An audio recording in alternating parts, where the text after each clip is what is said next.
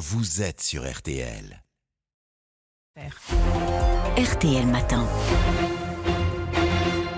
Il est 7h43, excellente journée à vous tous euh, qui nous écoutez. Amandine Bégaud, vous recevez donc ce matin François Ruffin, député France Insoumise du département de la Somme. Euh, François Ruffin, vous publiez cet ouvrage, Le cherchais, le temps d'apprendre à vivre, la bataille des retraites. On va bien sûr en parler dans un instant.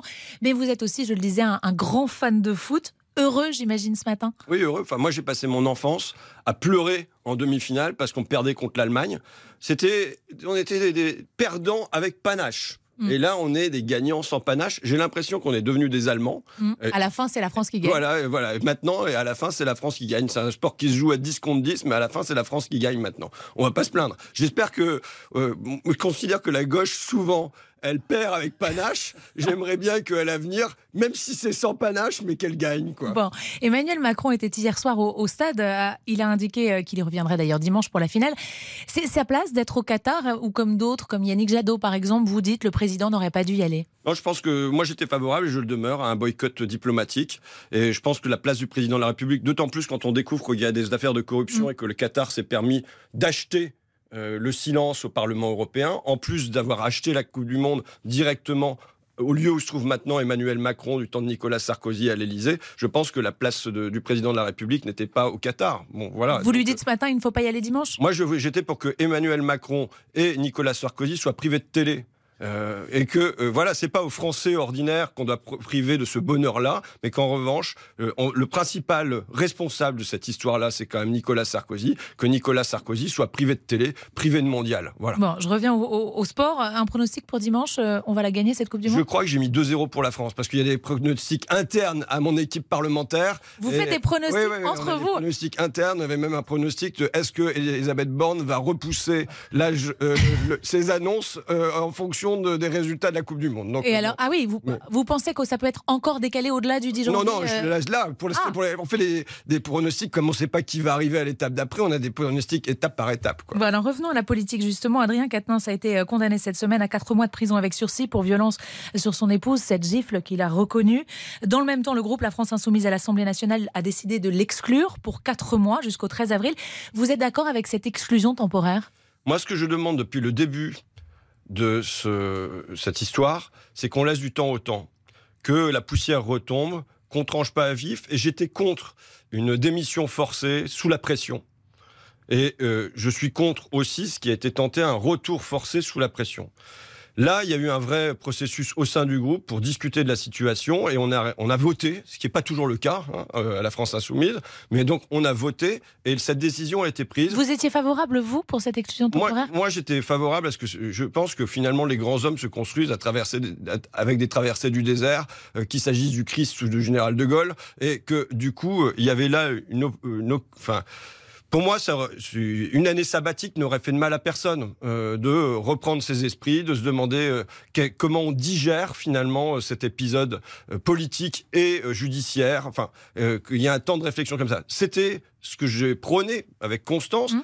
Ça n'a pas été le choix du groupe qui était sur une moindre durée, avec une radiation, ce qui est quand même une mesure forte. Je suis solidaire de cette décision du groupe, même si ce n'était pas celle que je prenais en amont. Et quand vous l'entendez hier, Adrien Quatennens, dire qu'il veut faire son retour à l'Assemblée dès le mois de janvier, euh, hors du groupe même, il faut l'en empêcher?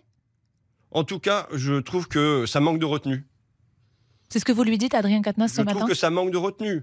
Quand euh, le jour même, on a une condamnation quand même pour violence conjugale, je, réagir en direct euh, dans un grand média, je trouve que ça manque de retenue. Je pense que quand on a une décision judiciaire de cette nature-là, ça demande du temps.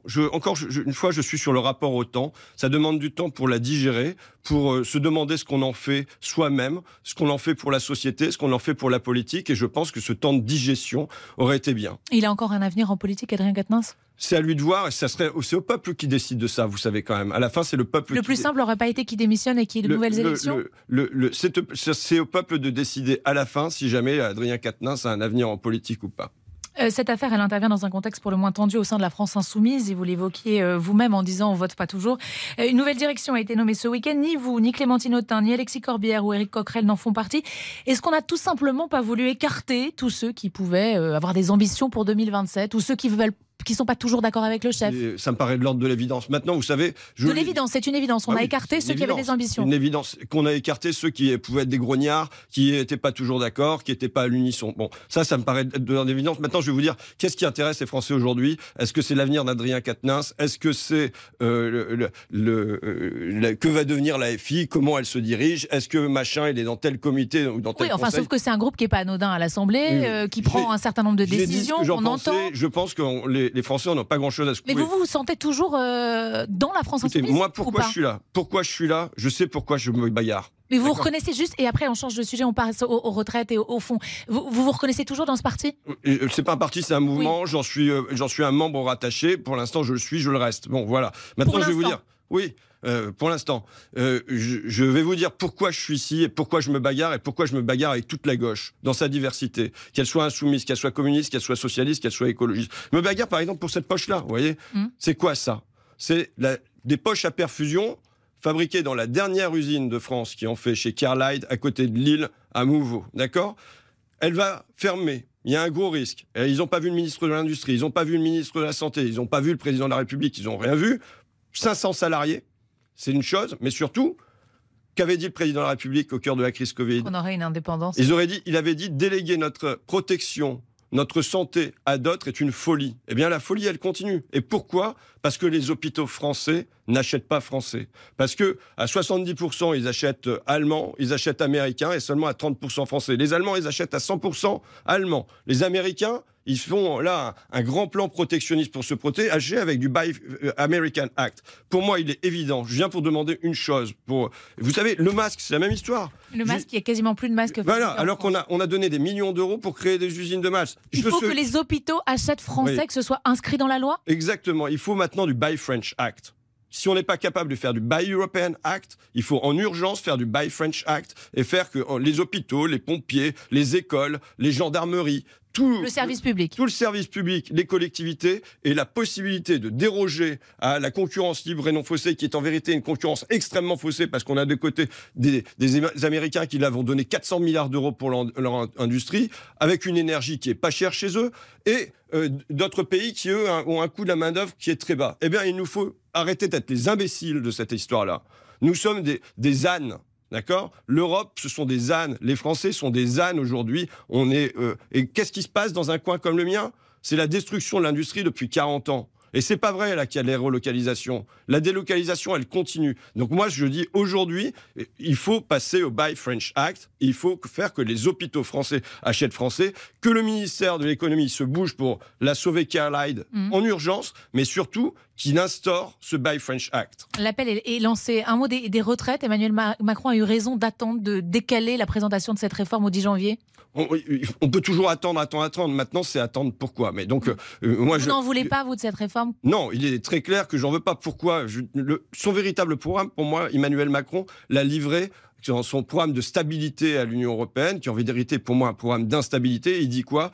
On va baisser les impôts de production. Là, c'est la contribution sur la valeur ajoutée des entreprises, 8 milliards d'euros, et on va le financer. Comment?